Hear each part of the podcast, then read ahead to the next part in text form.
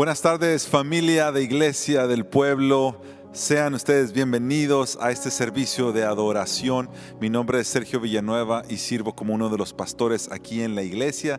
Si tú nos estás acompañando aquí a los alrededores de West Chicago, te queremos dar una muy cordial bienvenida. Pero si tú nos estás acompañando de alguna otra ciudad o algún otro país, también te damos una muy cordial bienvenida. Es nuestro deseo que hoy podamos juntos adorar el nombre del Señor, porque solamente Él merece la gloria, que hoy podamos venir y derramar nuestro corazón a Él en adoración, en oración y que juntos podamos escuchar su palabra para que seamos transformados por ella y así servir a Dios en donde sea que Él nos ha puesto a servirle. Quiero leer una porción del profeta Isaías como un llamamiento a la adoración esta mañana.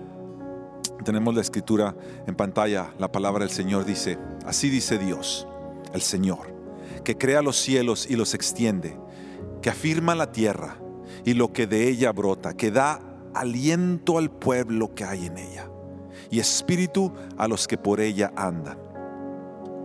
Yo soy el Señor, en justicia te he llamado, te sostendré por la mano y por ti velaré, y te pondré como pacto para el pueblo, como luz para las naciones, para que abras los ojos a los ciegos para que saques de la cárcel a los presos y de la prisión a los que moran en tinieblas. Yo soy el Señor, ese es mi nombre, mi gloria a otro no daré. Amén. Adoremos juntos el nombre del Señor.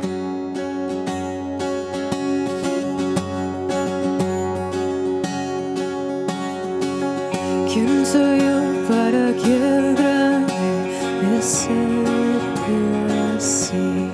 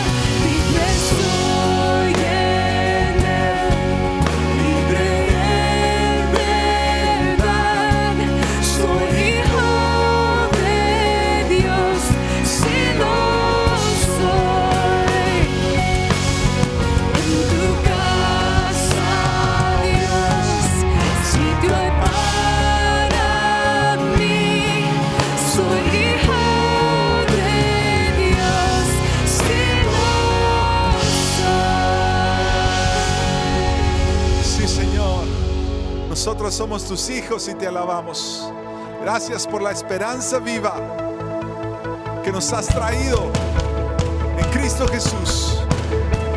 Iglesia, levanta tus ojos a Él. Espera en el Señor tu Dios. Él es tu fortaleza. Él es tu canción. Vamos.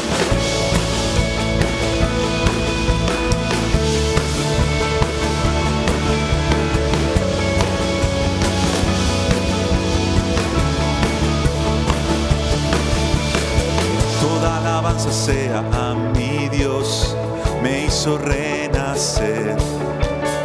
En Jesucristo me justificó por medio de la fe, por el poder de su resurrección. Hoy tengo vida, soy nueva creación. Eterna es la herencia que me espera en él, mi esperanza está. Mi esperanza, viva está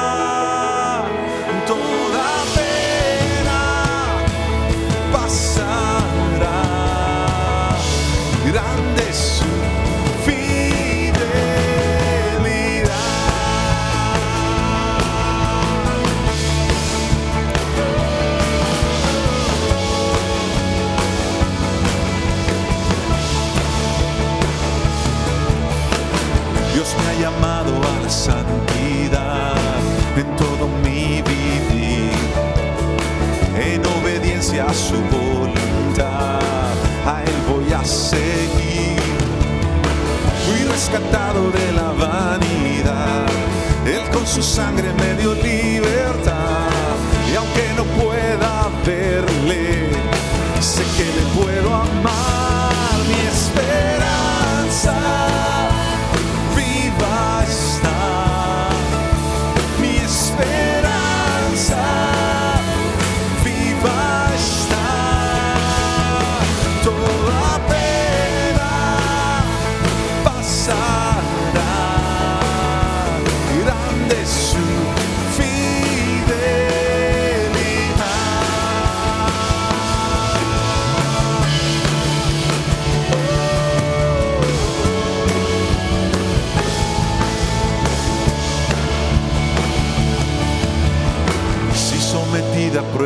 es mi fe ante la aflicción, es momentáneo este padecer, Dios es mi guardador.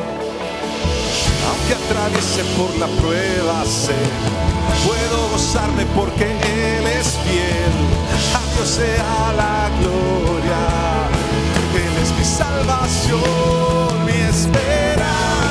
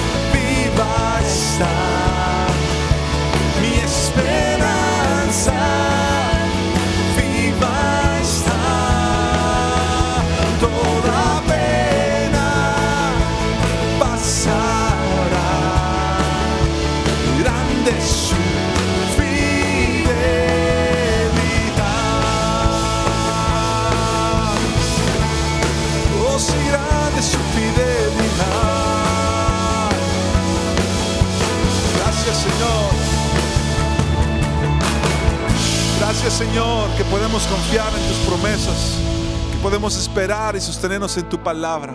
Gracias Señor que tu palabra es la que nos guía y nos dirige en nuestro caminar, aun cuando estamos pasando por momentos difíciles.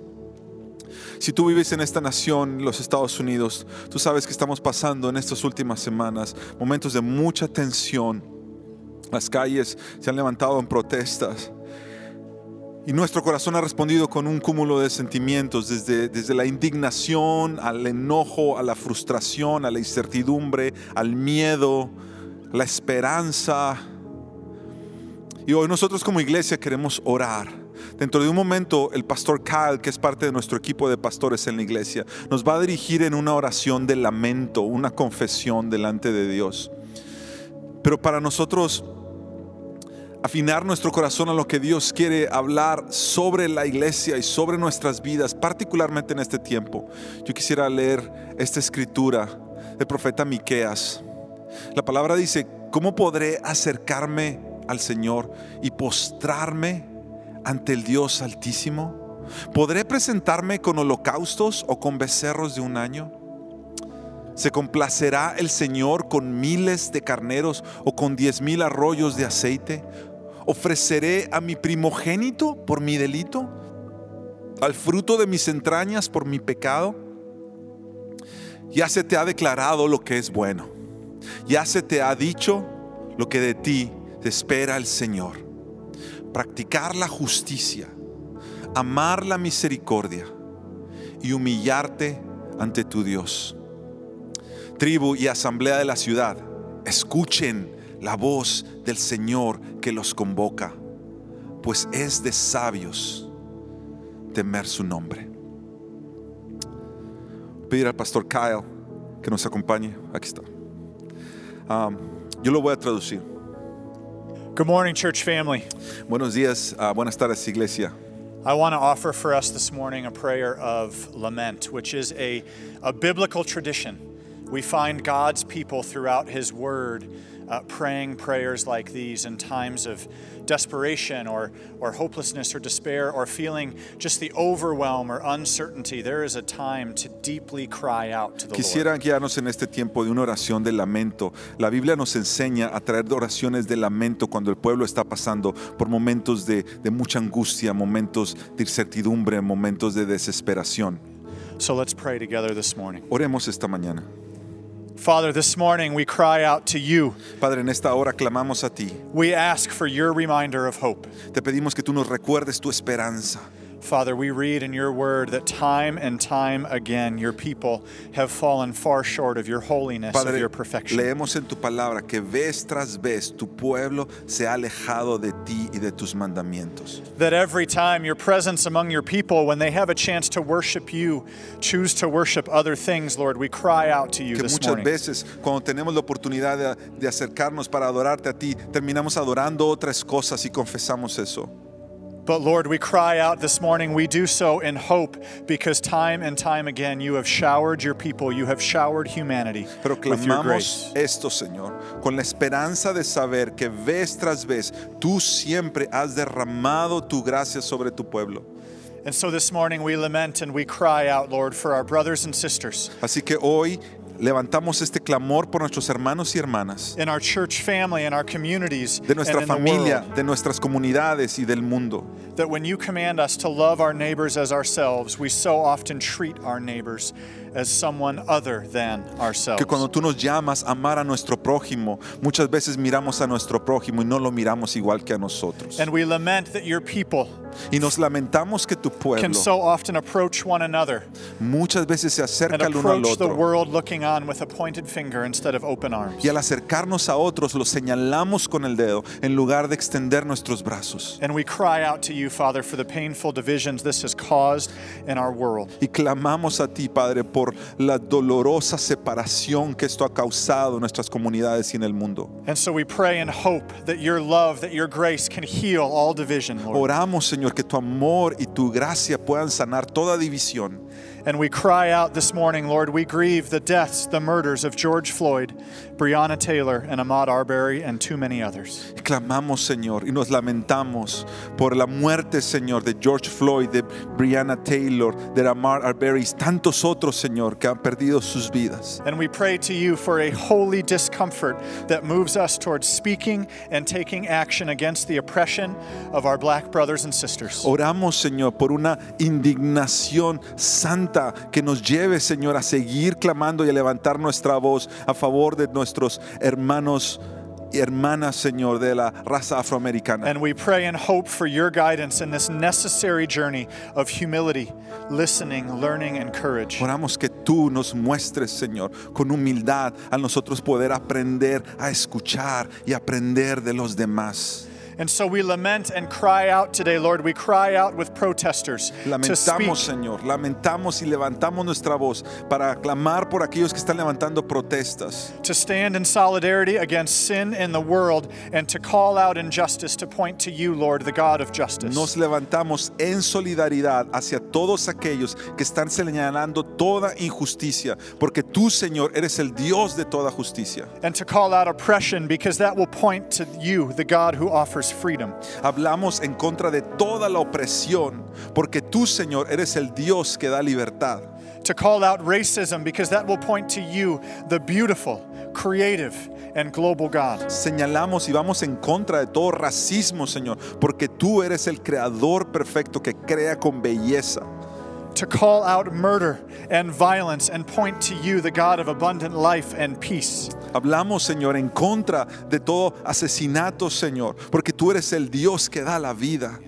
To stand against sin, Father, to stand and point to you who has forgiven sin beyond anything we can imagine. Nos levantamos, Señor, y hablamos en contra de todo pecado y nos ponemos, Señor, de tu lado, porque tú eres aquel que es poderoso para perdonar nuestros pecados. And so we cry out, Father, in seeing so much violence in our world and around us. Clamamos, Señor, porque estamos viendo tanta violencia a nuestro alrededor y alrededor del mundo. We lament cycles of violence where violence is responded to with violence and with violence and violence over and over again. Y lamentamos, Señor, que esta violencia crea ciclos de violencia, porque la violencia trae más violencia y trae más violencia vez tras vez tras vez. We pray that you would bring protection and peace amidst this violence. Oramos, Señor, que tú puedas traer protección y paz en medio de esta violencia. Bring your protection and peace to the hearts and minds of all who are protesting, of all who gather, to our leaders, to our police, Father, to your world. Trae de tu protección y trae de tu paz a todos aquellos que están protestando, a todos aquellos, Señor, que están trabajando, a los policías, Señor, a los líderes. And when it seems that peace isn't possible, Father, we despair in thinking that you have forsaken us. Forsaken us. Cuando pareciera que la, la paz es imposible de obtener, nosotros te miramos a ti, Señor, aun cuando a veces sintiéramos como si tú nos hubieras abandonado. Father, we are looking on, the world is looking on, and we pray and hope to you because your presence would bring peace and bring awe to the world looking on. Padre, nosotros te miramos a ti, porque el mundo está mirando todo lo que está sucediendo y esperamos en ti, Señor, para que tú obres de tal manera que tus obras produzcan un asombro en medio de todos. And so we lament, Lord, we cry out for every family among every oppressed people and household and person that has experienced and lived through systemic injustice, violence, oppression, and racism. Nos lamentamos, Señor, por todo grupo de personas, por toda familia, por toda comunidad que ha experimentado, Señor, sistemas que han, que han traído, Señor, racismo, que han traído opresión, que han tra- traído ah, el apartarnos, Señor, y el separarnos. Searching for a way forward, Father, feeling the despair that transformation can't or won't come. Al buscar juntos, Señor, al buscar que de ti, Señor, puede venir la restauración, aunque sintamos, Señor, que esto no está aquí. Desiring to seek peace, desiring to be an agent of restoration, desiring to seek you and point others to you, Father. deseando, Señor, la restauración, deseando que otros te miren a ti, deseando que otros se puedan conocer a ti, Señor. Without you, Lord, despair will define us and despair will sink in, and learning the deep lessons that we need right now will be impossible. Sin ti, Señor, la desesperación se apoderará de nosotros. Sin ti, Señor, la desesperación se extenderá sobre todos. With you, Lord, these conversations and steps remain extremely hard. But you can grow them into being truthful and constructive and glorifying to you. Contigo, Señor, tomar pasos, Señor, que traigan a la unificación, que traigan a la restauración, Señor, es posible. So please don't leave us on our own, Lord. Do not leave us in silence. Father. Señor, no nos dejes a nosotros mismos, no nos dejes en silencio. Speak through the voices you need to speak through. Háblanos a través de las voces que nos tienes que hablar. Silence the voices that need to be silenced. Silencia todas las voces que tienen que ser silenciadas. Would it be your voice that we hear above all others? Que sea tu voz la voz que escuchemos por encima de todas las voces. And Father, we know in the struggle to seek your voice, Y, Señor, to listen sabemos- to voices that are of you. En este tiempo que queremos escuchar tu voz en medio de cualquier otra voz. We can respond, Lord, with the violence, with the sin, with the anger, the frustration that rises in our own hearts. Que no respondamos, Señor, con violencia, con indignación, con odio que pudiera levantarse aún en nuestros propios corazones. Would you clear all that away, Lord, and speak? Quisiera, Señor, borrar todo eso y sanarnos de todo eso y hablarnos, Señor. And for our leaders, Father, local, state, uh, national, and around the world, Father, who are also seeking the right things to say, the path forward and healing, Father, would you be the guide? Oramos, Señor, por líderes, Señor, a nivel local, a nivel estatal, a nivel nacional y a nivel de todo el mundo, Señor, que se levanten, Señor, para traer leyes justas que te puedan honrar a ti. And so, Lord, in Jesus, you sent your restoration to the world. Señor, en Cristo Jesús tú enviaste la restauración al mundo. You sent Jesus, who was your perfect reminder that things were not always broken. Tú enviaste a Jesús, quien fue quien nos recordó que las cosas han estado rotas, and that they won't remain broken. pero que no permanecerán rotas para siempre. And so, Lord, we need you. Así que Señor, te We necesitamos. cry out for you, Clamamos por ti and we hope in you, Lord. y esperamos en ti. Amen. Amén.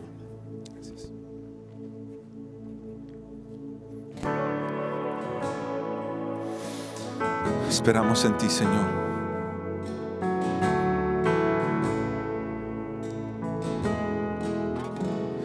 Confío en esto, que el Dios que siempre es fiel, Él no fallará, nunca fallará en la espera. En el Dios que siempre es fiel, sé que Él obrará. Yo sé que obrará. Si lo cantaré, aunque esté en el valle. Si lo haré, te exaltaré. Si lo haré, cantaré, aunque esté sufriendo con fervor. Si lo haré. Oh sí, Señor, clamamos a ti. Nosotros esta oración. Decláralo con nosotros. Confío en esto.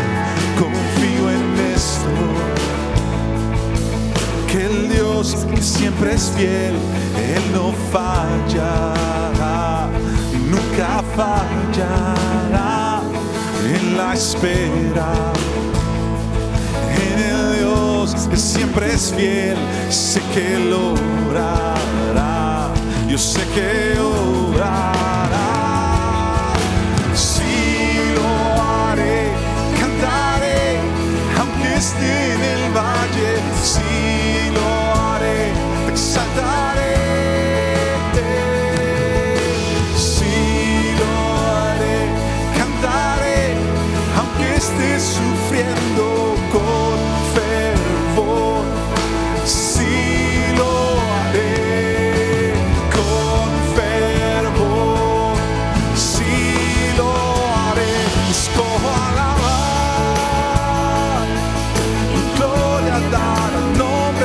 Sobre todo está, que nada lo detendrá, escojo alabar,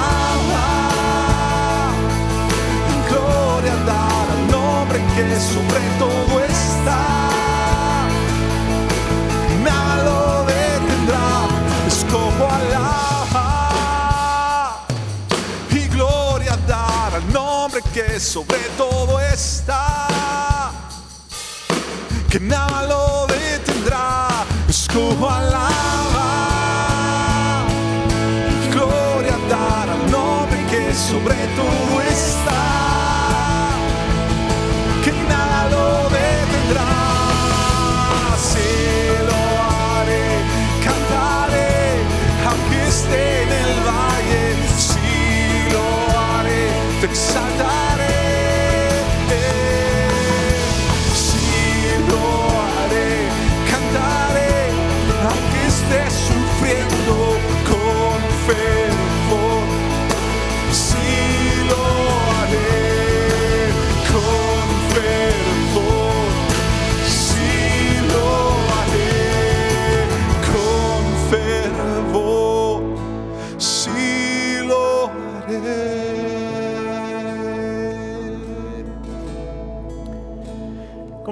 Iglesia del Pueblo? Mi nombre es Aníbal Rodríguez, soy uno de los pastores aquí. Quería darles una vez más una muy cordial bienvenida. Si usted es parte de la Iglesia del Pueblo, usted sabe que nosotros creemos en el poder de la oración. Creemos que el Señor utiliza nuestra oración en su soberanía y providencia para cambiar cosas, para cambiar personas y para cambiar circunstancias.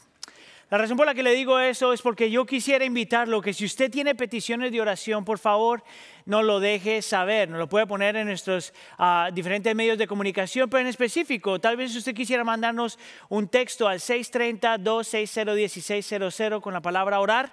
ah, y yo le garantizo que a lo largo de la semana alguien o un grupo de personas va a estar orando por usted y por sus necesidades. Como iglesia, ah, todavía nos estamos reuniendo virtualmente todo el equipo de la iglesia a orar por las necesidades que ustedes nos están ah, eh, compartiendo. Entonces, por favor, tome ventaja de esto y si usted necesita oración, déjenos saber.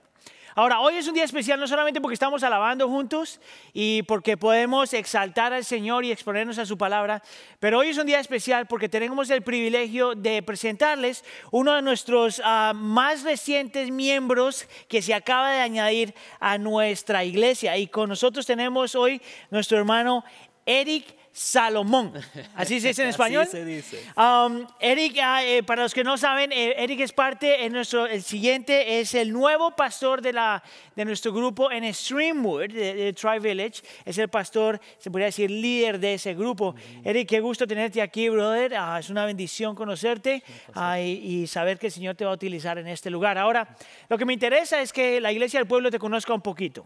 ¿verdad? Entonces, cuéntanos un poquito de quién tú eres, de tu familia, tu esposa, tus hijas, todo Sí. lo demás. Bueno, te, tengo que pedir perdón primero, ah, como ah, Celia Cruz dice de su, eh, su inglés, yo tengo que decir de mi español, eh, eh, no very good looking. Um, pero yo nací y crecí en Miami, Florida. Mi papá es cubano, mi mamá es dominicana, ah, y, y por lo que tengo mucho del caribeño dentro de mí. Mis padres me criaron católico, ah, pero fue justo antes de entrar en, como se dice en Spanglish, el middle school, ah, que Dios salvó a mis padres y a su matrimonio. En ese momento eh, yo también encontré a Jesús, pero no fue hasta que entré al high school que Dios, yo le di a mi corazón a Jesús. Fui a la Universidad de Taylor y al seminario, seminario teológico de Grand Rapids, donde obtuve mi MDiv. Eh, Mi esposa Jocelyn y yo nos conocimos en Taylor y este mes vamos a celebrar siete años de matrimonio. Tenemos dos hijitas muy activas, Lucía que tiene tres años y Liliana que tiene un año. Y de Miami a Chicago ha sido un trayectorio llena de emociones, pero Dios ha sido fiel paso por paso. Oh, qué bendición tenerte aquí, brother. Y qué bendición que tienes esta mezcla criminal adentro de todos estos grupos latinos que son fuego, ¿verdad? Um, tú eres una persona, de la forma que yo lo escribo, tú eres una persona de pasión, ¿verdad? Y tienes tus pasiones. Sin embargo, tus pasiones emocionales son buenas, pero lo que más me llama la atención es tu pasiones, ah, se podría decir doctrinales o acerca de la iglesia, tu entendimiento. Cuéntanos un poquito acerca de esas pasiones que controlan tu vida. Sí, sí, bueno, me, me apasiona primero la, la iglesia de Dios. Es clara en la Biblia que, que Dios, eh, eh, eh, la manera principal en que Dios trabaja en el mundo es a través de la iglesia, del pueblo. So, soy un creyente ferviente de ser y ayuda, ayudar a otros a ser um, ciudadanos del reino de Dios, uh, de, ayudar a través de la predicación y la transformación de, personas y comunidades. Um, me apasiona también equipar al pueblo de Dios para pa- participar en la obra de Dios por la, gloria de Dios y el bien de su creación. También me ap- apasiona participar y trabajar por una comunidad, como dice Apocalipsis 7, que, donde hay personas de cada raza y cada idioma proclamando la gloria de Dios ahora mismo. Entonces, una de las cosas que te apasiona es un mundo multicultural.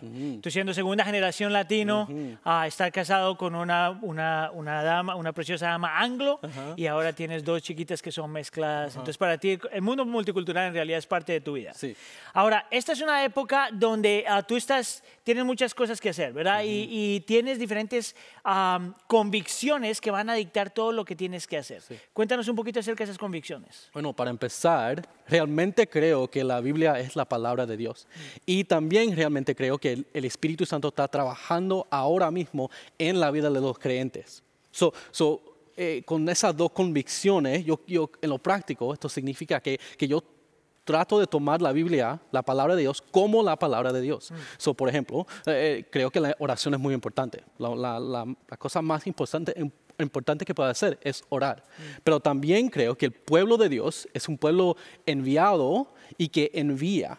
Y que, que- que- que manda a personas para proclamar la gloria de Dios. So, so, no nos guardamos el Evangelio para nosotros.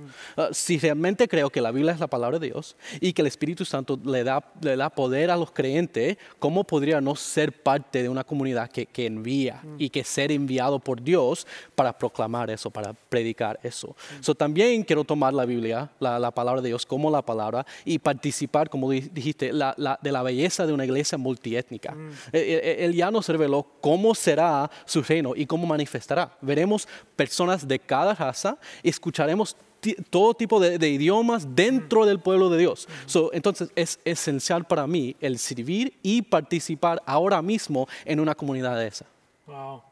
Ahora, este tiempo una vez más, entonces tú vas a estar pastoreando un grupo de personas que recién estás empezando a conocer en realidad. Ah, la gran mayoría, si no todos, todavía no los has visto físicamente, todo es virtual. ¿verdad? Entonces se te vienen eh, cambios fuertes y empezar a pastorear y arrancar y hacer todas estas cuestiones. Danos dos o tres cosas por las cuales podemos orar por ti como iglesia. Sí, bueno, la, la- la primera cosa es orar para que yo pueda conectar con la persona en, en manera creativa en este momento. Pero también tenemos unas, unas cuantas transiciones que nosotros tenemos de, de nueva casa y nueva comunidad. So, si puede orar para, para mi familia, mi, mi esposa, mi niñita, que, que podemos a- hacer esas transiciones bueno y, y con fidelidad a la misión que Dios nos, da- nos ha dado como familia. Qué bien. Eric, una vez más, un gusto conocerte, man. Tan ah, agradecidos con el Señor por tenerte en nuestro medio. Agradecido por el Señor que trajo otro latino apasionado, ¿verdad? Pastorear la iglesia. ah, y dándole gracias al Señor por esta combinación que tienes adentro y por tu familia. Amén. gracias por estar con nosotros, brother. Ya, gracias. Ahora, yo no sé usted si, si para usted esto, qué es lo que significa, pero cuando yo escucho, por ejemplo, a, a pastores como Eric, ah, y cuando miro que el Señor lo ha llamado a pastorear una iglesia en nuestra comunidad, a, a- a tener una carga por nuestra comunidad en Streamwood, cuando yo escucho, por ejemplo, la oración de lamentación que estábamos haciendo, yo realmente me doy cuenta, y, y es como una confirmación, que la iglesia del Señor Jesús es realmente la esperanza del mundo, que el Señor puso a su iglesia aquí para traer al cielo a la tierra, que tú y yo somos agentes de restauración en medio de esta creación y que el Señor nos salva para luego enviarnos. Es por eso que nosotros nos comprometemos con nuestras iglesias. Y es por eso que si usted es parte de la iglesia del pueblo, se compromete con la iglesia del pueblo, con Wheaton Bible Church, con Streamwood ah, o Tri Village. Es por eso que entonces quiero invitarlo. ah, y si usted, muchos de ustedes ya son parte de esto, ah, pero quiero ah, a seguirlo animando, que usted continúe sosteniendo a la iglesia financiera, financieramente. Como sabe, hay diferentes formas en que usted puede hacer eso. Puede hacerlo mandando un texto al 779-77 ah, y pone Iglesia del Pueblo, o puede ir a nuestra página web, iglesiadelpueblo.net, o simplemente puede mandar su ofrenda a la iglesia directamente. Con eso en mente, ahora quisiera invitarlos a orar ah, para la predicación de la escritura esta mañana. Señor, te damos gracias por tu palabra. Te damos gracias, Señor, porque tu palabra nunca vuelve vacía. Te damos gracias por la bendición que nos das de participar en lo que tú estás haciendo en el reino. Te damos gracias porque tú eres bueno y porque tú eres fiel y porque tú eres justo, Señor, y porque en tu misericordia y gracia nos estás utilizando. Ahora, Señor, queremos ah, venir ante ti, Señor, pidiéndote por favor que tú nos des entendimiento, que tú abres nuestra mente, que tu espíritu nos convenza de la necesidad que tenemos de ti, que revele lo escondido del corazón, que podamos rendir nuestra vida a ti. Por lo tanto, Espíritu Santo, por tanto, Espíritu Santo, te pedimos que hagas tu obra en nuestro medio esta tarde. Te lo pedimos por favor en nombre de tu Hijo Jesús. Y todos desde casa decimos, amén. Una vez más, mi nombre es Aníbal Rodríguez, uno de los pastores aquí en la iglesia del pueblo. Y si nos está, se está sintonizando con nosotros por primera vez, bienvenidos todos a la iglesia del pueblo. Si usted es parte de la iglesia del pueblo, siempre le voy a decir lo mismo, los estamos extrañando, los amamos un montón, estamos orando por ustedes y seguimos orando para que el Señor nos permita eh, juntarnos otra vez. Si usted ha sido parte de la iglesia del pueblo por este tiempo, ah, posiblemente sabe que nosotros estamos haciendo una serie basada en el libro de los proverbios que se llama Sabiduría para Vivir. Y lo que hemos estado explorando es qué significa nosotros ser gente de sabiduría y cómo esa sabiduría se aplica a todas las esferas de la vida. Ahora, si usted es la primera vez que está sintonizando, déjeme le doy una, una, una, pequeña definición de cómo yo entiendo que la escritura habla acerca de la sabiduría. La sabiduría es esto que el Señor da, el regalo que Él da, basado en sus principios bíblicos, que nos ayuda a nosotros a tomar decisiones específico en esas áreas donde como que no es muy claro lo que tenemos que hacer. Ahora, cuando yo estaba preparando esto, me daba cuenta a que tal vez una de las formas para ayudarlo a entender a usted lo que significa la sabiduría es mirar algunos de los sinónimos de la palabra sabiduría a lo largo de la escritura. Entonces, por, por ejemplo, alguna gente traduciría sabiduría como percepción, otros como prudencia, otros como sagacidad, pero la palabra que más se utiliza en la escritura para describir lo que significa la sabiduría es la palabra discernimiento. En otras palabras, para vivir para el Señor y vivir lo que el Señor, para lo que el Señor nos ha salvado, se necesita discernimiento, sabiduría para cómo tomar las decisiones que tenemos que tomar, cuándo tomarlas, porque de eso depende mucha, mucha de nuestra salud espiritual. Hoy, entonces, vamos a hablar de lo que yo diría lo más importante, lo que más se requiere para nosotros vivir una vida de sabiduría y este es el principio, como lo vamos a ver en el texto en un minuto, es que para ser gente que vive vidas de sabiduría, necesitamos aprender a guardar el corazón. Que sin guardar el corazón es imposible ejercer discernimiento y es imposible vivir vidas en las que la sabiduría lo dicta todo. Ahora, para explorar este tema, vamos a estar mirando Proverbios capítulo 4 Vamos a estar leyendo los versículos 20 a 27. Entonces, si usted está en casa y tiene su Biblia con usted, por favor vaya a Proverbios capítulo 4, eh, versículos 20 al 27. Y si usted no tiene su Biblia, no se preocupe, vamos a poner los versículos en la pantalla. Proverbios capítulo 4, versículos 20 al 27. Y la escritura dice así. Hijo mío, atiende a mis consejos, escucha atentamente lo que digo. No pierdas de vista mis palabras, guárdalas muy dentro de tu corazón ellas dan vida a quienes las hallan, son la salud del cuerpo. Por sobre todas las cosas, cuida tu corazón porque de él mana la vida. Aleja de tu boca la perversidad, aparta de tus labios las palabras corruptas. Pon la mirada en lo que tienes adelante, fija la vista en lo que está enfrente de ti, endereza las sendas por donde andas, allana todos tus caminos, no te desvíes ni a la diestra ni a la siniestra, apártate de la maldad. Esta es la palabra del Señor.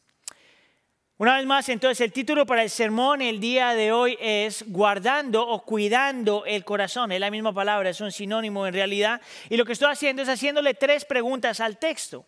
Estamos preguntándole al texto cómo es que uno cuida el corazón o guarda el corazón, ¿Cómo, ah, ¿Por qué es que uno tiene que cuidar o guardar el corazón? ¿Cómo lo cuida, verdad? ¿O cómo lo guarda? ¿Y quiénes son las personas que real, en realidad pueden aprender a hacer esto? Vamos entonces con la primera pregunta, a ¿cómo hacer esto de guardar el corazón?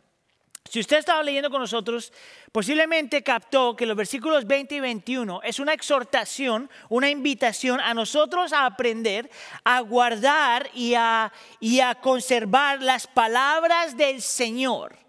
Entonces, por ejemplo, dice, hijo mío, atiende a mis consejos, escucha atentamente a lo que te digo, no pierdas de vista mis palabras. Esta es una exhortación entonces a dejar que la palabra del Señor moldee tu vida, que la palabra del Señor dicte lo que tú amas y lo que no amas, que la palabra del Señor sea evidente en tu vida.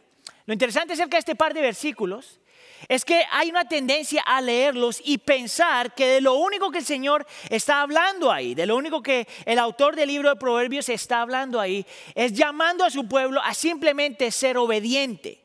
Ahora escúcheme aquí, no hay nada malo con ese entendimiento.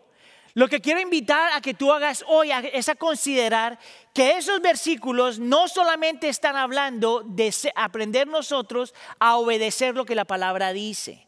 Yo quisiera invitarte a que tú consideres que el cristianismo es mucho más que simplemente ser obedientes a los estatutos y mandatos del Señor. Yo quisiera que tú mires que en realidad la exhortación de estos versículos no es solo a obedecer, sino mira lo que dice la segunda parte del versículo 21, sino a guardar esas palabras, las palabras del Señor, muy dentro de tu corazón. Que la exhortación para el creyente no es solamente obedecer, simplemente por obedecer, sino que las palabras del Señor estén dentro de ti en tu corazón. Ahora la pregunta que alguien se tiene que hacer es, ¿por qué importa esto? ¿Cuál es la diferencia en realidad entre obedecer al Señor y, y dejar que las palabras del Señor estén en el corazón? Hay, hay un mundo de diferencia. Pero antes de explicarte los detalles de eso, déjame decirte ah, por qué es que la palabra, el corazón es tan importante en la escritura. En el mundo moderno, en realidad esta es una, una influencia griega, pero en el mundo moderno cuando nosotros pensamos, por ejemplo, en el corazón, pensamos en el lugar donde están nuestras emociones. Es por eso que decimos, ah, haz lo que tu corazón siente, ¿verdad? Ah, y que no hay nada malo con eso de por sí, pero la Biblia habla más que eso. Y por ejemplo, en el mundo moderno, cuando habla de, aquella parte del cuerpo que influencia tus decisiones, pensamos más bien en términos de la mente. Entonces, si lo ves con la influencia griega, es el corazón influencia tus emociones, o es donde están tus emociones, pero la mente es donde están tus decisiones. Ahora, yo quisiera argumentar que aunque ese, esa definición suena como que tiene sentido, esa no es la definición de corazón en la escritura. A lo largo de la escritura, tú te vas a dar cuenta que el corazón es el lugar del cuerpo, el lugar del ser humano que refleja el ser interior del hombre. Y que en ese ser interior, en esa parte en el corazón, es donde nosotros tenemos aquellas cosas en las cuales nosotros realmente confiamos. Es en nuestro corazón donde encontramos lo que nosotros realmente amamos. Es en nuestro corazón realmente donde nuestras emociones sí existen, pero es nuestro corazón lo que realmente afecta a nuestra voluntad. En otras palabras, si tú quieres saber quién tú eres, tú tienes que aprender a mirar lo que hay en tu corazón. Tu corazón es un reflejo de quién tú eres.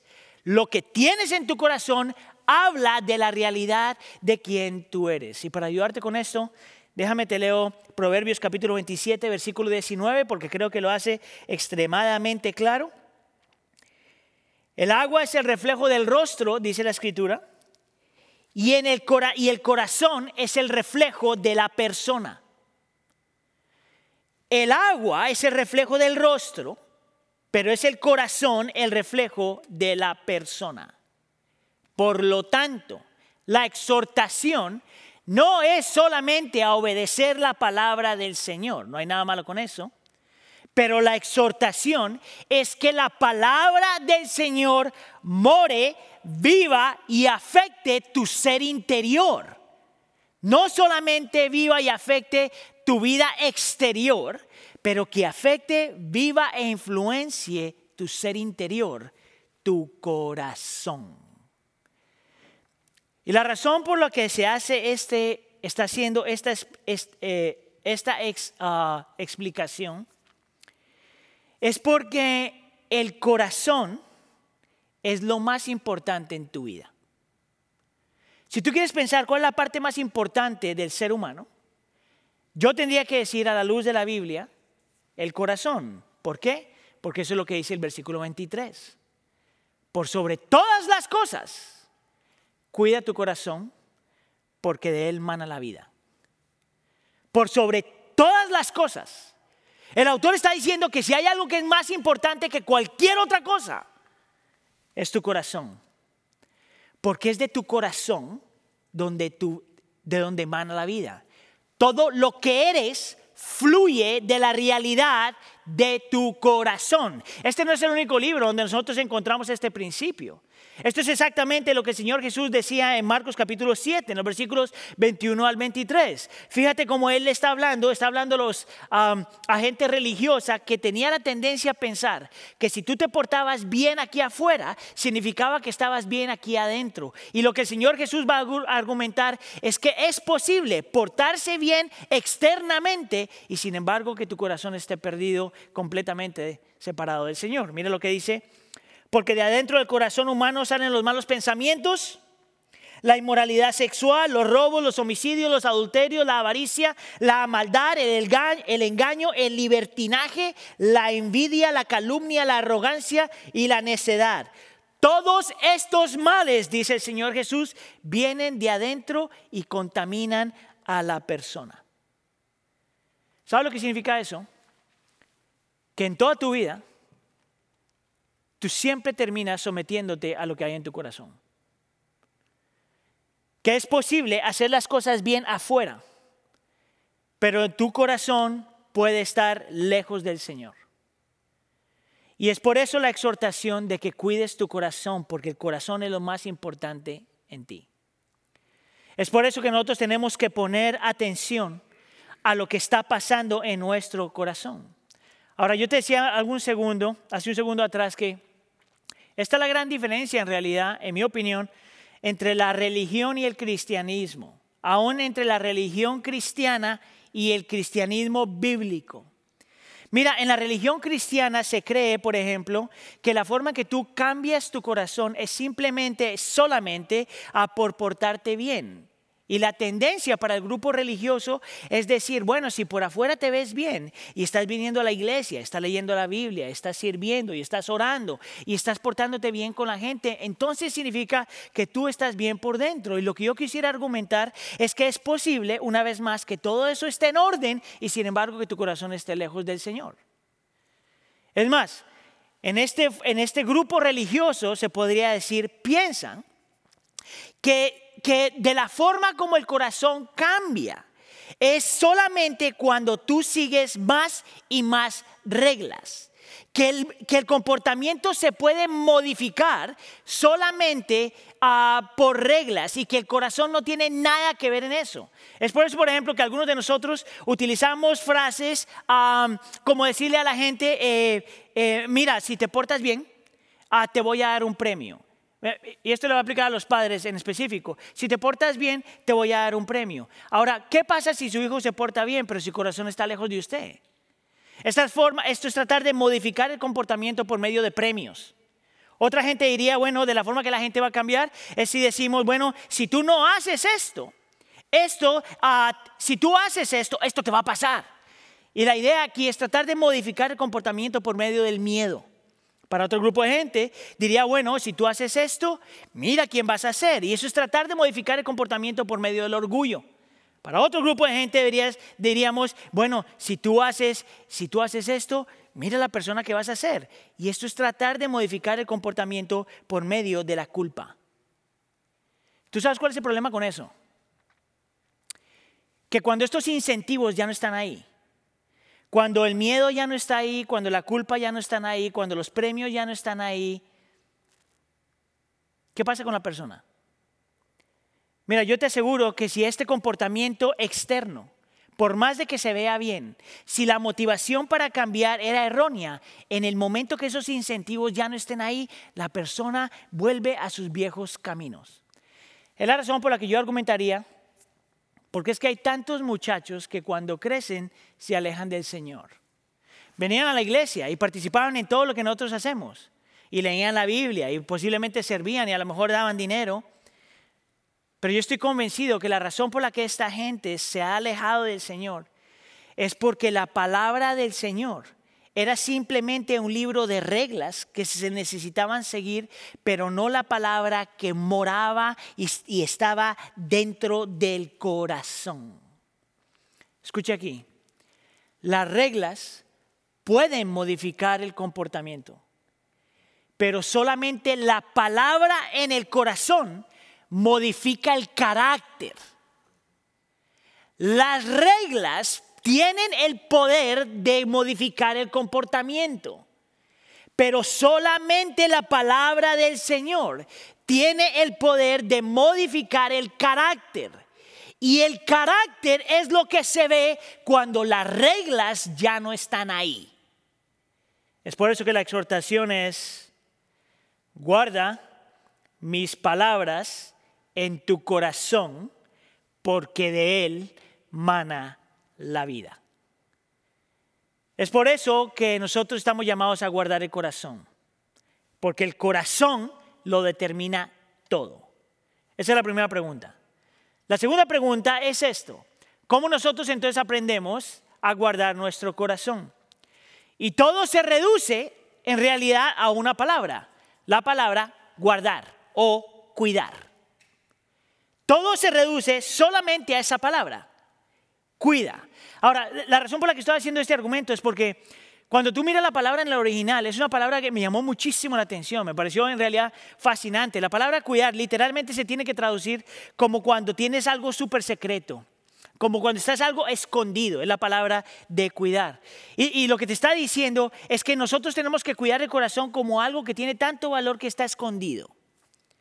Sin embargo, la, la, palabra cuidar tiene como un doble significado. Por un lado, significa cuidar significa proteger, obviamente, pero por otro lado, la palabra cuidar significa restringir.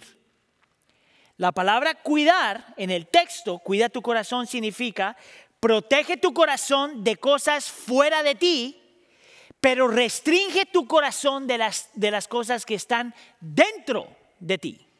Aprender a guardar y cuidar nuestro corazón requiere protección de las cosas de afuera y restricción de las cosas de adentro. Es solamente cuando tenemos este entendimiento de que vamos a poder realmente hacer lo que tenemos que hacer. Ahora, a la luz de eso, yo entiendo que el texto nos llama a nosotros a practicar dos cosas que nos ayudan a nosotros a proteger y a restringir nuestro corazón. La primera es empezar a practicar la disciplina espiritual de la autoexaminación, y vamos a hablar de eso. La autoexaminación es lo que nosotros uh, utilizamos para restringir nuestro corazón, de adentro para afuera. Pero la segunda es aprender a reconocer que todas las decisiones en tu vida realmente forjan tu corazón. Que todas las decisiones pequeñas, entre comillas, en tu vida tienen el poder de, de, de forjar tu corazón, transformar tu carácter, o para bien o para mal para mal. Y cuando tienes esto en mente, entonces te das cuenta que esta es la forma en cómo tú proteges realmente tu corazón. Vamos entonces con la primera, ¿qué significa cuando estamos hablando de autoexaminarnos para restringir lo que hay en el corazón? Esto lo estoy sacando de dos versículos en el libro de Proverbios. Primero es Proverbios 16, versículo 2. Mira lo que dice ahí, a cada uno le parece correcto su proceder, pero el Señor juzga los motivos. Acuérdense que estamos hablando de autoexaminación para restringir lo que ya está dentro. A cada uno le parece correcto su proceder, pero el Señor juzga los motivos. Y luego Proverbios capítulo 20, versículo 5 dice, a cada uno le parece correcto su proceder. Oh, es el mismo. Perdón. Y, y, el Señor juzga sus motivos. Y esta es la idea. Que nosotros, hay una tendencia en el corazón del ser humano. Hay un, que el ser humano en su estado caído eh, como pecador está propenso al autoengaño. Hay otro proverbio que dice que hay caminos que nosotros pensamos que están bien, pero que al final su final es perdición. Es el mismo principio. Es que el ser humano por su condición caída es propenso al autoengaño. En otras palabras, que por alguna razón, como pecadores, tenemos la tendencia de transformar las cosas buenas en nuestra mente, uh, transformar las cosas buenas en nuestra mente como si fueran malas y transformar las cosas malas en nuestra mente a cosas como si fueran buenas. Esta cuestión de aprender a autoexaminarse, porque reconocemos que hay una lucha en nuestro corazón de autoengaño, es realmente lo que determina cómo tú puedes restringir tu corazón. Mire, eh, yo no sé si alguna vez usted le ha pasado esto, yo he utilizado este ejemplo antes, pero hay cosas simplemente que te pasan a ti que tú no te das cuenta que ese eres tú hasta que pasan. Entonces, por ejemplo, yo estaba hablando ah, con Sergio la semana pasada, o hace un par de semanas estábamos hablando, por ejemplo, cuando tú ves, escuchas una grabación acerca de ti o ves un video acerca de ti, te das cuenta que lo que tú estás escuchando o viendo no se parece en nada a lo que tú piensas que tú eres. Pero Entonces, por ejemplo, cuando yo escucho una grabación acerca de mis prédicas, am, mi tono de voz a mí me suena completamente diferente a la forma que a ti te suena. Y mi tendencia a cuando escucho eso y decir, bueno, yo no, yo no hablo así, ¿verdad? Pero cualquier persona me diría, no, no, Aníbal, es- esa es tu voz. Ah, eh, tú tienes este estilo de voz bien peculiar, ¿verdad? Y, y- y por más de que yo quiera argumentar de que esa no es mi voz y que ese yo no, no soy yo, la realidad es que todos los demás pueden ver y decir, "Ya, ese es Aníbal. Nosotros todos estamos luchando con este autoengaño porque por naturaleza estamos luchando con eso. Y el autoengaño es lo más peligroso que puede pasar para ti, por lo menos si quieres crecer. Ah, Blaise Pascal, que era un hombre hace muchos años, decía esto. La mayor amenaza para la vida moral, escúcheme acá, la mayor amenaza para la vida moral no es la ignorancia de la vida moral, ni la debilidad moral, sino el autoengaño. Él está diciendo, tu peor enemigo no es que no sabes lo que es bueno. Tu peor enemigo no es que eres completamente ignorante acerca de lo que Dios quiere de ti. Tu peor enemigo es el autoengaño. Y dice, ¿por qué? El pecado o la fechoría moral, que le llama él, es generalmente el producto del razonamiento moral autoengañoso en el que uno reconoce algún curso de acción para ser inmoral, pero se persuade a sí mismo de que es moral. Déjame te lo voy a poner en términos simples. La lucha en el corazón es cuando tú sabes que algo está mal, pero razonas, argumentas y justificas cosas en tu corazón para tú mismo ah, convencerte que lo que está mal no está tan mal. Es autoengaño. Y lo que el autor del libro de Proverbios te está diciendo es que a menos de que tú empieces a examinarte a ti mismo y mires cuáles son tus motivaciones, no vas a poder ver cuánto te estás engañando a ti mismo. Y tú vas a ser a lo mejor como yo, esa no es mi voz. Y todos los demás te van a decir, incluyendo el Señor, no, sí, esa es tu voz. Ese eres tú. Tim Keller tiene una explicación increíble acerca de esto. Él decía que la gente cuando está luchando con esto tiene una tendencia a justificar y cambiar um, comportamientos y ponerle otro nombre. Mira lo que él dice. Esto es lo que alguna gente diría de acuerdo a Tim Keller. Alguien diría, no, es que yo sea orgulloso. Es que soy una persona que está segura de sí misma. No, no, no, no es que yo sea agresivo, es, solamente que me gusta ser directo. No es que yo sea codicioso, simplemente que soy astuto en los negocios. Mira, estar leyendo yo y estudiando para esto, estaba haciendo como una examinación de mi propio corazón. Si hay alguna de estas cosas que yo uh, utilizo para excusar o razonar o justificar de tal forma que yo no reconozca cuál es mi lucha. Y tengo una lista personal de las cosas que yo veo en mi vida o he visto en mi vida y las cosas que veo en la gente que está a mi alrededor. Y nosotros podríamos decir, no es que sea enojón, es que soy apasionado. No, es que sea terco, es que tengo mis propias convicciones. No es que no me guste aprender, es que yo sé lo que yo sé. No es que necesite la aprobación de los demás, es que no me gusta el rechazo. No es que sea adicto al poder, es que no me gusta la humillación. No es que soy adicto a la comodidad, es que no me gusta sufrir. No es que no me guste no es que me guste controlarlo todo, es que no me gusta la incertidumbre. Y si te das cuenta, es puro autoengaño. Es nosotros no querer admitir lo que está mal en nuestro corazón. Y a menos de que tú honestamente frente al Señor permitas que la palabra dentro de ti te, te examine y tú utilices esto para autoexaminarte, tú te engañas a ti mismo y por lo tanto no estás guardando tu corazón, no estás restringiendo tu corazón de aquellas cosas que te quitan la felicidad, que te quitan el gozo, que te quitan la paz y que no te permiten amar a los demás como tienes que amarlo. Ahora, eso significa, eso es lo que significa restringir, autoexaminar para evitar el autoengaño o decepción. Lo segundo que yo te decía es que para aprender a proteger el corazón no solamente tienes que restringir, sino proteger de aquellas cosas que están fuera de ti. En realidad, tienes que aprender a reconocer que las decisiones, entre comillas, pequeñas de tu vida realmente afectan tu vida. Que tu carácter ha sido forjado y va a ser forjado por una cantidad de decisiones pequeñas que afectan tu vida. Y yo creo que eso es lo que el texto demuestra de los versículos 24 al 26. Fíjate lo que dice el versículo 24. Aleja tu boca de la perversidad aparta de tus labios las palabras corruptas.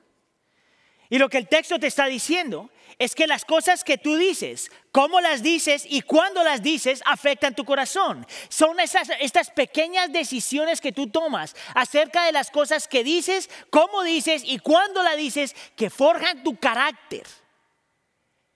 Que realmente importa lo que sale de tu boca y lo que tú permitas que afecte lo que sale de tu boca. No solamente está hablando lo que sale de nuestra boca, sino por ejemplo habla de los ojos, versículo 25.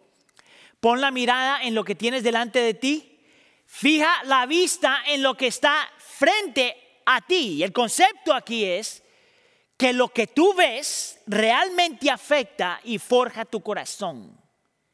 Que lo que tú ves y permites ver forja y transforma tu carácter que no hay nada que tú simplemente veas y que lo permitas y que lo sostengas y que lo que haces metido en el closet de tu casa, aunque nadie lo vea, realmente está afectando quién tú eres y cómo tú vives. Y no solamente habla, por ejemplo, de las palabras, y no solamente habla de la mirada, pero por ejemplo habla de las acciones. En el versículo 25 dice, endereza las sendas por donde andas, allana todos sus caminos. Y la idea es esta, es que los lugares donde vas, los lugares que haces, las cosas que haces, tienen la capacidad y el poder de transformar y afectar tu corazón. Tú eres el producto de las pequeñas decisiones en tu vida. Tú eres el producto de lo que haces en público y lo que haces en secreto. Tú eres producto de todo lo que tú permites o no permites. Hay un dicho que encontré esta semana, no se sabe quién lo escribió, pero dice así, siembra un pensamiento, cosecha una acción. Siembra una acción, cosecha un hábito. Siembra un hábito, cosecha carácter. Siembra carácter, cosecha un destino. Guarda tu corazón porque todo en tu vida depende de eso. Si fuera a ponerlo todo como un resumen, esto es lo que yo quisiera decir. La vida está moldeada por el corazón. Todo sale de adentro para afuera.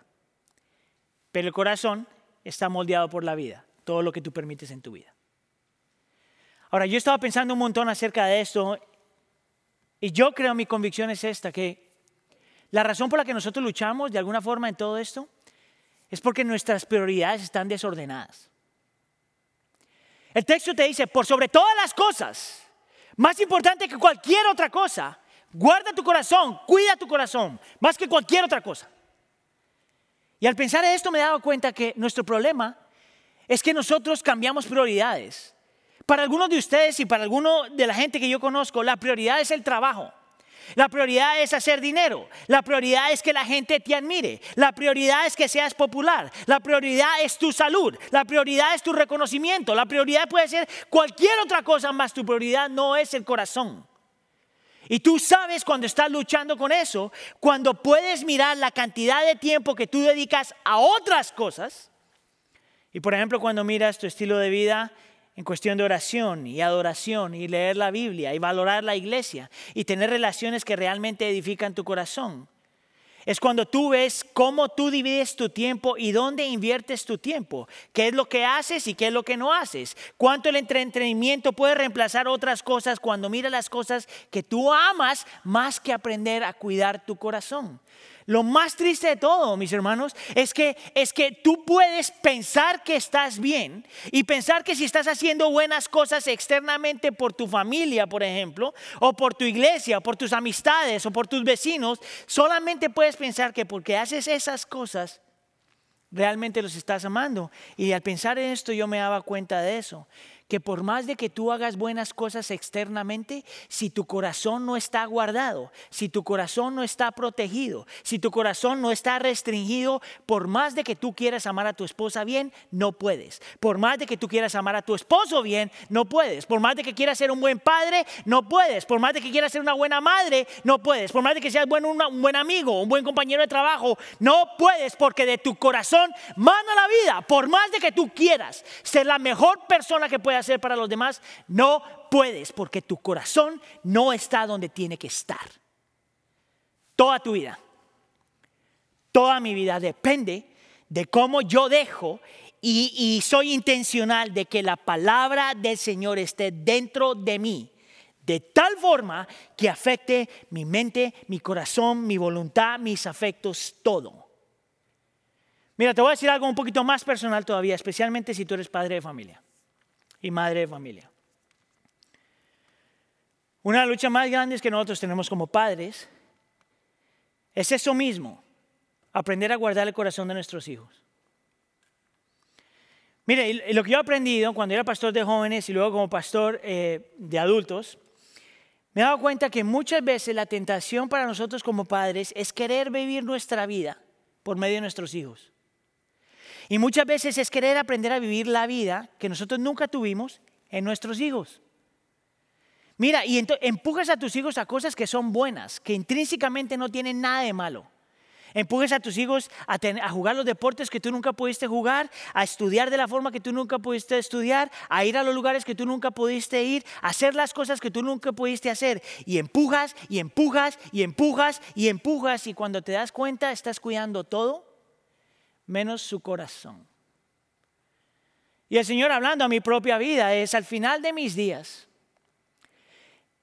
frente al Señor, lo que más importa como padre no es necesariamente la educación que les di, no es necesariamente los deportes en los cuales los apoyé, no es necesariamente las cosas y los lugares donde las llevé. Lo que realmente importa a mí como padre frente a mis hijas es cuánto yo hice todo lo posible para guardar su corazón, para restringir lo que estaba dentro de ellas y para protegerlas de algo que puede forjar su carácter.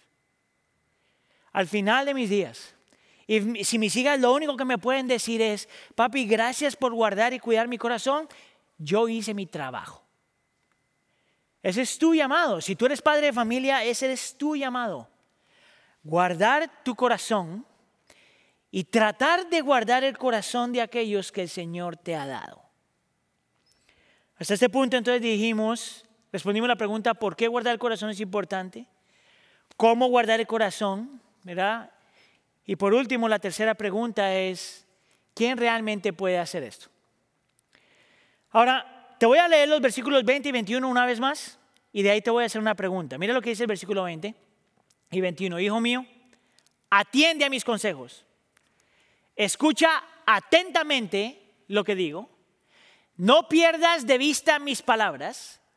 Guárdalas muy dentro de tu corazón. Y la pregunta para ti es esta. ¿Quién ha vivido eso? El problema con este versículo no es el versículo. El problema con este versículo es que nadie ha vivido esto. Y el problema con eso es que Jesús habla acerca de esto. En Mateo capítulo 12, mira lo que el Señor Jesús dice. De la abundancia del corazón habla la boca. El que es bueno, de la bondad que atesora en el corazón saca el bien. Pero el que es malo, de su maldad saca el mal. En otras palabras, todo lo que sale por la boca viene del corazón, sea bueno o sea malo. Y luego mira el siguiente versículo. Pero yo les digo que en el día de juicio todos tendrán que dar cuenta de toda palabra ociosa que haya pronunciado. Mire, yo no sé usted, para mí eso me hace temblar. Porque te dice que en la venida del Señor, cuando vamos a enfrentarnos al Señor con el juicio y que todo el mundo se va a tener que parar frente al Señor, el Señor va a tomar en cuenta todas las palabras de nuestra boca. Todo lo que dijimos desordenadamente, todo lo que dijimos fuera de lugar, todo lo que dijimos no para edificación, sino para destrucción. Y si eso es verdad de las palabras, también es verdad de todo lo demás. El Señor va a tomar en consideración lo que tú has visto. El Señor va a tomar en, consideración lo que has permitido. El Señor va a tomar en consideración los lugares que has ido. El Señor va a tomar en consideración todo lo que hemos hecho. Y el texto te dice que por eso seremos juzgados. La pregunta entonces permanece. ¿Qué vamos a hacer? Ninguno ha, dejado que la palabra more en el corazón de esa forma. Ahora, yo estoy seguro que muchos de ustedes están familiarizados con Martín Lutero. Este era un, un- hombre alemán que amaba al Señor y quería amar al Señor. Sin embargo, se dio cuenta que su natura- naturaleza estaba tan corrompida que no podía cambiar. Él decidió entonces hacer tres cosas. Uno, se volvió monje. Dos, empezó a hacer cosas buenas. Y número tres, decidió arrepentirse de todo lo que se le venía a la mente. Se volvió monje, hacía cosas buenas y se arrepentía de todo lo que se le venía a la mente. Y, y tal era su compromiso a querer cambiar y modificar su comportamiento por obras que decidía a confesarse seis horas al día. Al punto que la persona que lo está escuchando confesarse, ah, que era un padre, eh, le dice, muchacho, tú te arrepientes hasta de cuando estás pasando un gas, literalmente. Y mira lo que le dice este hombre, porque Martín Lutero entendía algo acerca de la naturaleza pecaminosa.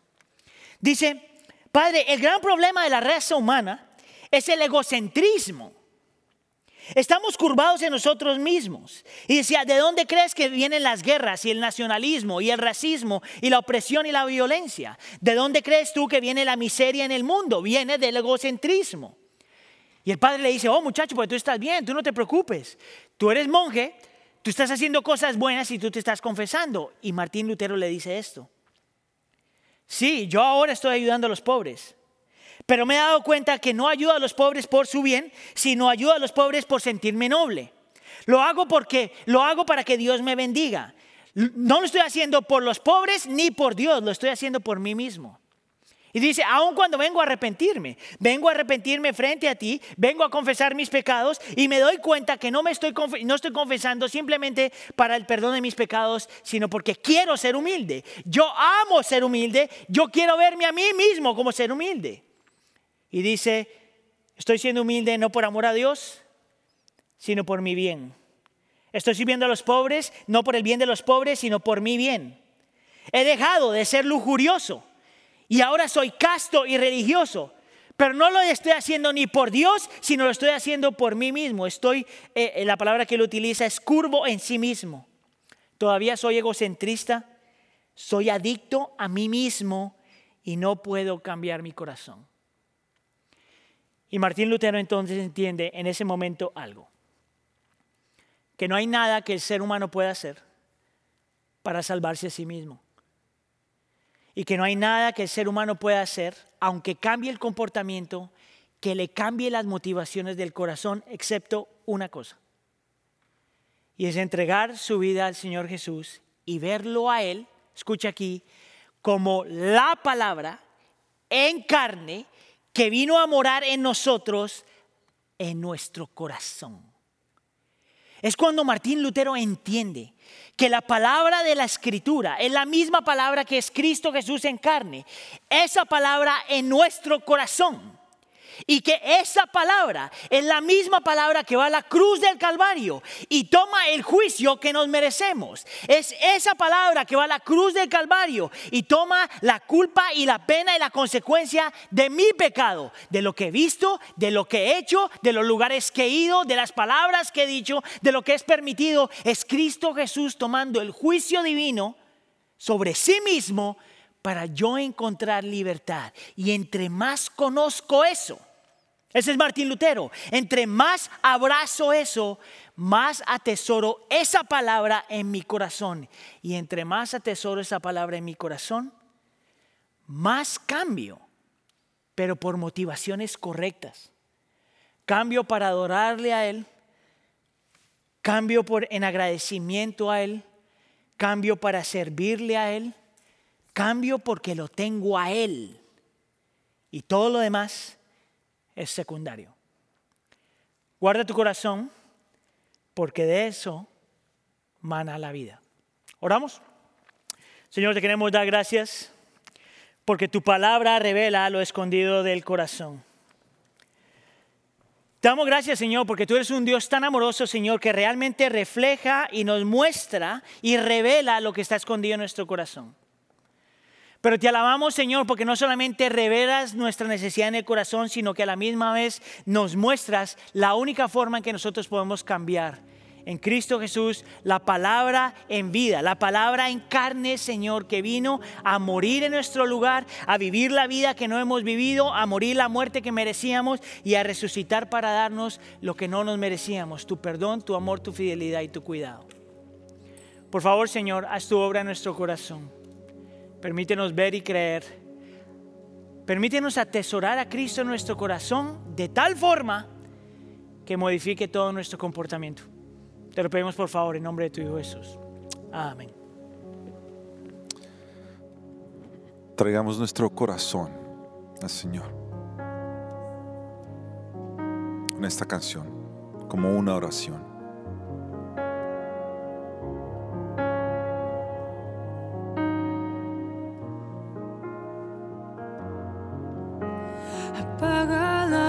De duda en mí, resuena en mi ser cada promesa.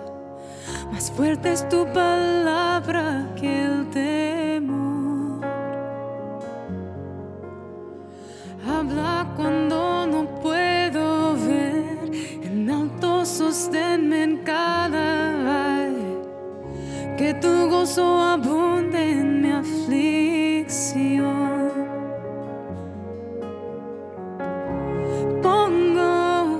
En ti, Jesús,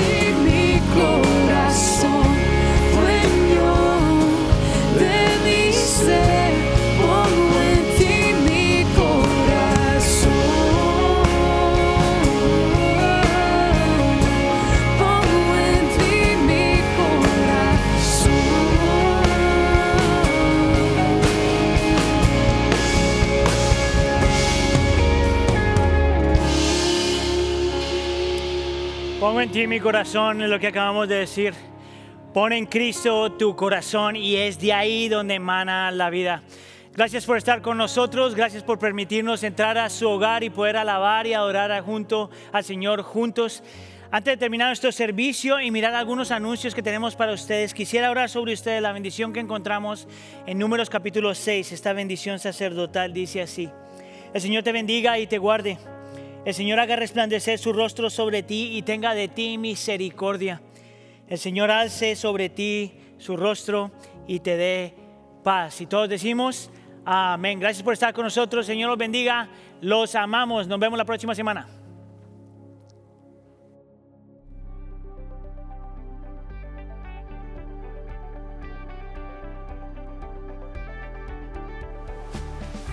Gracias por acompañarnos en este servicio de adoración. Mi nombre es Nadia Guerra y sirvo en el Ministerio de Alabanza y Producción. Desde que comenzó la pandemia, los dispensarios de alimentos de nuestra zona han estado sirviendo a más gente de lo normal y para satisfacer la demanda están pidiendo más donaciones. Hace unas semanas organizamos una colecta de alimentos en nuestro campus y ustedes se presentaron a apoyar a lo grande. En solo unas horas trajeron miles de libras de comida y suministros para apoyar cuatro dispensarios de la zona.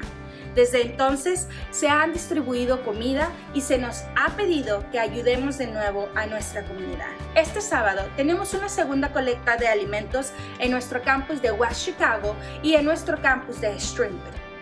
Puedes encontrar las listas de los suministros de mayor necesidad en nuestra página web iglesiadelpueblo.net diagonal colecta de alimentos. Te animamos a escoger un dispensario para apoyar y dejar los artículos que vayas a donar el sábado entre las 11 de la mañana y las 3 de la tarde.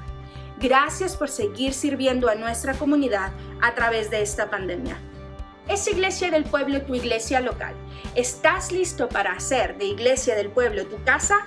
Te animamos a aprender más sobre cómo ser miembro oficial de Iglesia del Pueblo, asistiendo vía Zoom a la clase de paso 3 de la ruta de crecimiento llamados a más. Para más información y fechas, regístrate visitando iglesiadelpueblo.net diagonal ruta de crecimiento.